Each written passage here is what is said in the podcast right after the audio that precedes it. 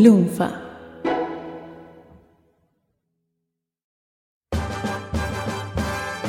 El escritor Sang Wei tiene una debilidad.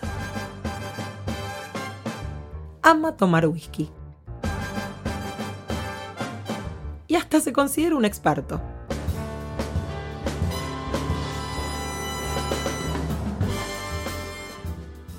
Por eso, cuando se aloja en el 2017 en un hotel y ve una botella cerrada de la dorada espirituosa, solo tiene una cosa en la cabeza.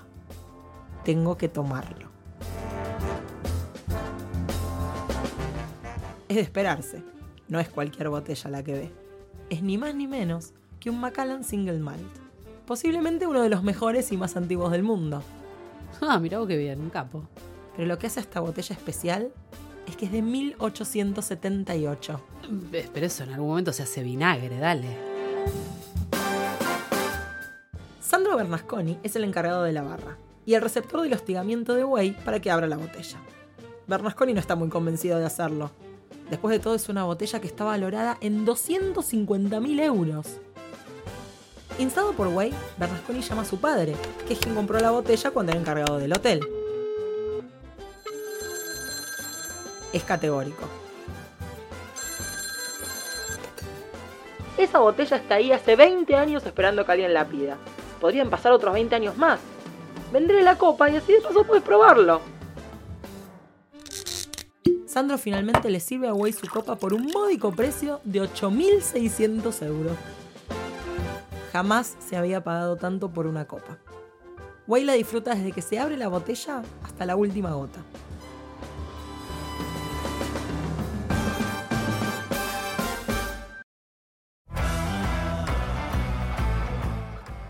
Par de meses más tarde, alguien llama a la puerta de la habitación de Wei en un hotel en China. Parado, sudando, nervioso y expectante, está Sandro Bernasconi del otro lado. Wei todavía no lo sabe, pero Bernasconi viajó miles de kilómetros para darle una larga explicación, pedirle disculpas y ofrecerle un reintegro.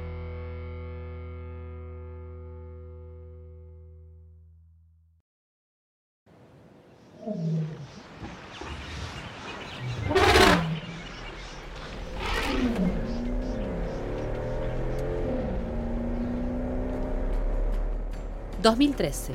África. Un grupo de contrabandistas tratan de huir de la policía y los guardaparques. El valor del marfil se ha disparado. En África están preocupados por la escalada de la caza furtiva de elefantes. Les urge encontrar una solución para poder efectivamente detener el comercio ilegal. Algunos países se toman su tiempo para hacer efectiva la prohibición, lo que hace todo mucho más difícil. Este es uno de esos casos. Los contrabandistas son atrapados y se recupera el marfil, pero tienen un último truco para zafar. Alegan que los colmillos son viejos, pre-prohibición. Están súper confiados en su técnica de envejecimiento del marfil. Lo que no saben es que a los guardaparques también les queda un truco más.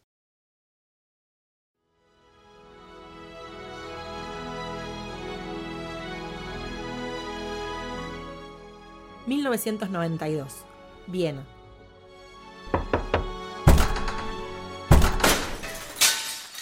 Adentro esperan dos cadáveres. Las hermanas Emma y Valerie llevan años muertas sin que nadie lo note. La compañía de seguros y los herederos están muy interesados en saber quién murió primero.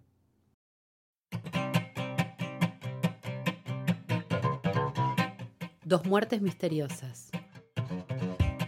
El tráfico ilegal de marfil. Un whisky añejo falso. Bombas nucleares. Eh, para, para, para, ¿qué tienen que ver las bombas nucleares? Te doy una pista. El sexto elemento de la tabla periódica. Ajá, ok, claro, claro.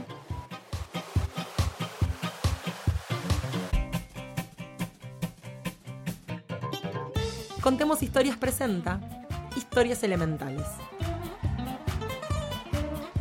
Episodio 4. Souvenirs atómicos.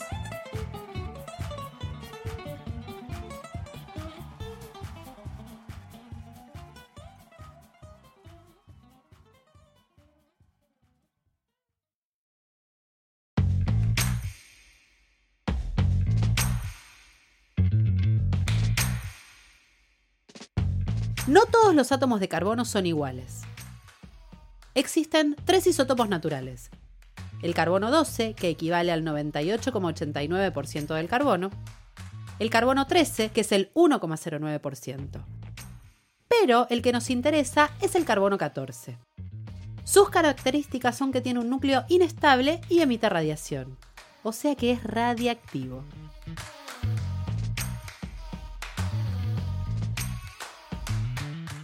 Cada isótopo radiactivo tiene un periodo de semidesintegración característico. Ese periodo es el tiempo que tarda una muestra radiactiva en reducirse a la mitad. Algunos elementos radiactivos decaen muy rápidamente y otros muy lentamente. Los valores pueden variar desde fracciones de segundo hasta miles de millones de años. En el caso del carbono 14, su periodo de semidesintegración es de 5.730 años. Eso quiere decir que si tenemos hoy una cantidad de átomos de carbono 14, dentro de 5.730 años, la mitad se habrán convertido en nitrógeno y pasados otros 5.730 años quedarán la mitad de la mitad y así sucesivamente. Momentito. Entonces, ¿no debería haber desaparecido el carbono 14 de la Tierra hace mucho tiempo? Sí, si no fuera porque se forma constantemente en la alta atmósfera cuando los rayos cósmicos impactan sobre el nitrógeno gaseoso. Obvio, los rayos cósmicos, yo siempre supe, siempre supe.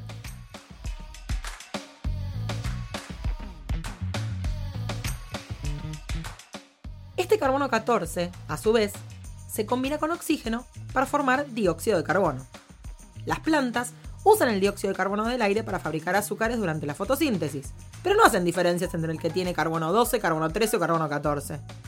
Así, parte de los átomos de carbono 14 pasan a las plantas. A través de la cadena trófica, los animales también incorporan ese carbono 14. Este intercambio constante con el medio implica que mientras un organismo está vivo, su nivel de carbono 14 está en equilibrio respecto a la cantidad atmosférica. O sea que todo el tiempo tenemos átomos radiactivos dando vueltas por nuestro cuerpo. Sí, pero en pocas cantidades. ¿Da igual? Yo me estoy sintiendo Iron Man.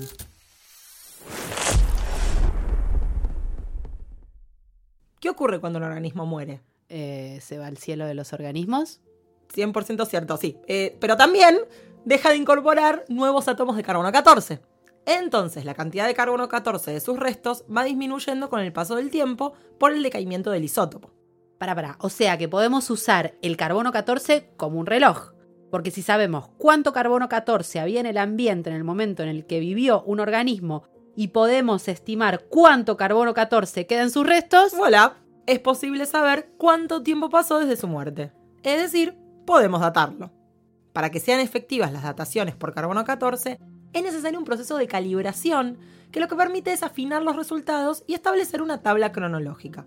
Para eso se suelen usar muestras de edad conocida, como las de las secuoyas.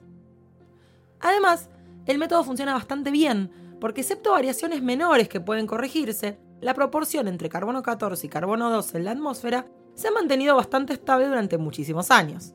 Pero... Siempre hay un pero pero solo se puede aplicar a materiales biológicos con antigüedad menor a 50 o 60 mil años, porque pasado ese tiempo queda muy poquito carbono 14 y se requieren técnicas demasiado sensibles para cuantificarlo.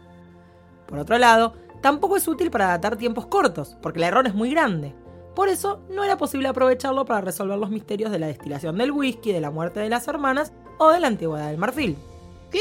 Pero pará, pará, dije, o sea, ay, dijimos, vale, hay público, hay, hay viejitas muertas y herederos que quieren ser millonarios, los colmillos del marfil, el whisky viejo ese. ¿Qué, qué, entonces qué? Entonces, bombas nucleares. Ah, es cierto que dijimos bombas nucleares, ok.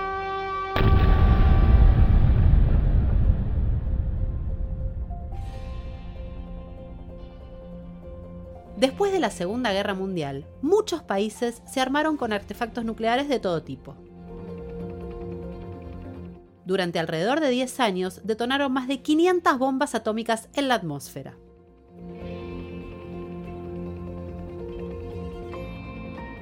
Cada explosión liberó muchos neutrones a la atmósfera que, al impactar contra el nitrógeno, formaron átomos de carbono 14. Así, en un muy breve lapso de tiempo, la cantidad de carbono 14 libre aumentó drásticamente. Esto se conoce como bomb peak o bomb pulse. Las plantas captaron parte de ese carbono 14 extra. Por eso, todas aquellas que estaban vivas durante el bomb peak tienen un souvenir atómico, un pico de carbono 14 registrado en sus tejidos. Lo mismo vale para los animales que las comieron.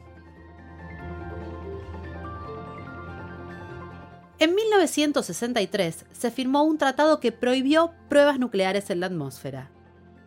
Y desde ese momento, los altos índices de carbono 14 comenzaron a disminuir cerca de un 1% al año, aunque todavía son superiores a los de antes de 1950. Este descenso del 1% anual no es debido a la radiactividad natural del carbono 14, sino a la mezcla con reservorios de carbono terrestres y marinos. El carbono 14 no desapareció, simplemente ya no está en la atmósfera.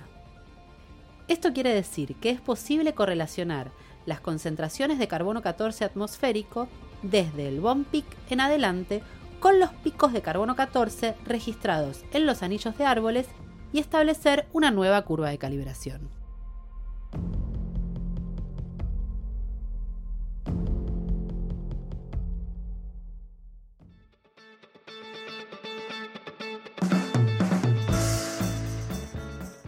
Y acá viene lo mejor.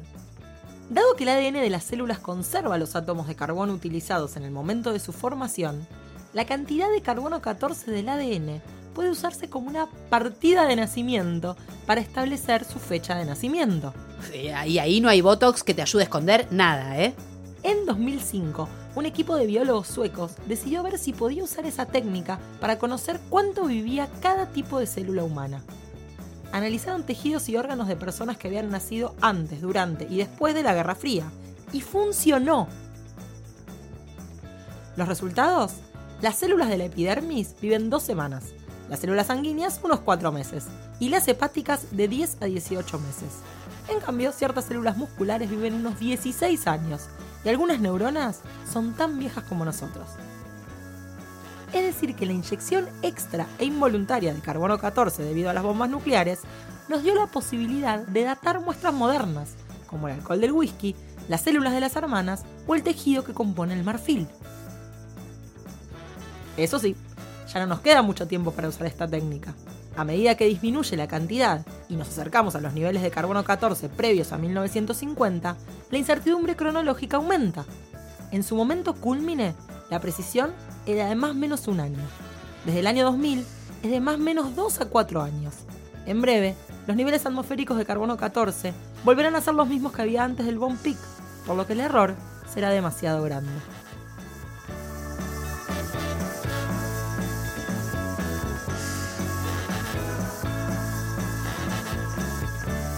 ¡Ey!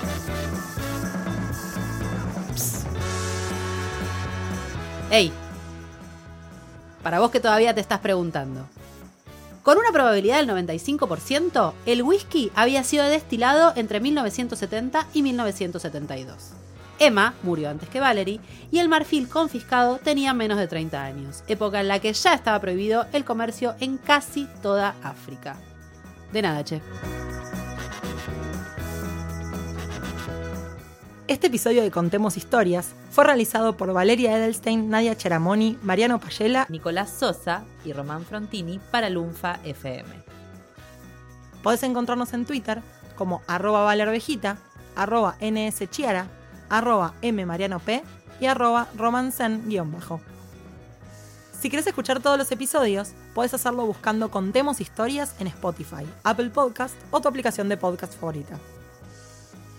¿Necesitas más podcast en tu vida? Busca Lunfa en tu aplicación de podcast o ingresa a lunfa.fm donde vas a encontrar muchísimas otras series. Y no dejes de seguir a Lunfa FM en redes sociales para enterarte de todos los nuevos lanzamientos. Gracias por escuchar y compartir.